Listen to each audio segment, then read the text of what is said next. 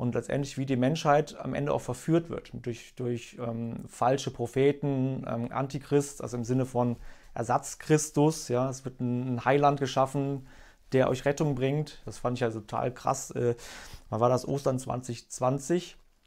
Durften ja keine Gottesdienste stattfinden.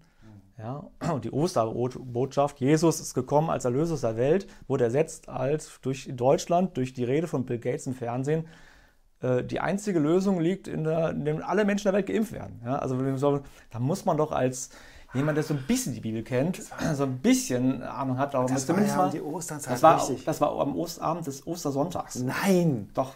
Ich weiß, dass es der 12. April 2020 war, aber ich wusste nicht, dass Ja, das der Ostersonntag ich habe es auch ist. erst später gerafft, gebe ich zu. Aber da musst du zumindest mal, wenn man da so ein bisschen äh, bewandert ist, dann müssen wir über die, über die Glocken gehen. Ja? Also musst du ja nicht sagen, es ist jetzt wirklich so,